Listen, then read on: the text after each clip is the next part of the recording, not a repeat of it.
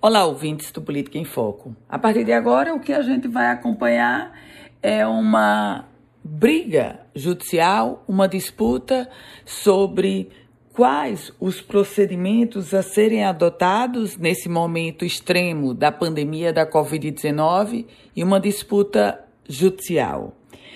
A primeira decisão veio com uma derrota imposta para o Ministério Público Estadual do Rio Grande do Norte.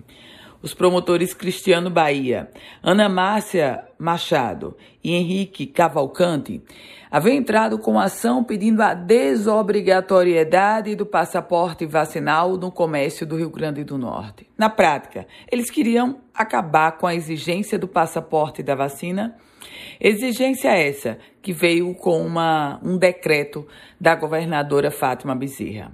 O juiz Geraldo Antônio da Mota rejeitou o pedido de liminar feito pelo Ministério Público e, com isso, a exigência da vacina permanece em todo o estado potiguar. O mesmo magistrado Geraldo Mota, ele vai julgar um outro pedido, dessa vez do Ministério Público Estadual e da Defensoria Pública Estadual. O que querem os dois órgãos? Eles querem o cancelamento de todas as festas públicas e privadas, todas as grandes festas públicas e privadas no estado do Rio Grande do Norte. O decreto da governadora simplesmente não se posiciona sobre os grandes eventos é omisso. E o juiz Geraldo Antônio da Mota, ele que é da quarta vara da Fazenda Pública, despachou pedindo um posicionamento da Procuradoria-Geral do Estado e do secretário estadual de Saúde, Cipriano Maia, sobre essa questão.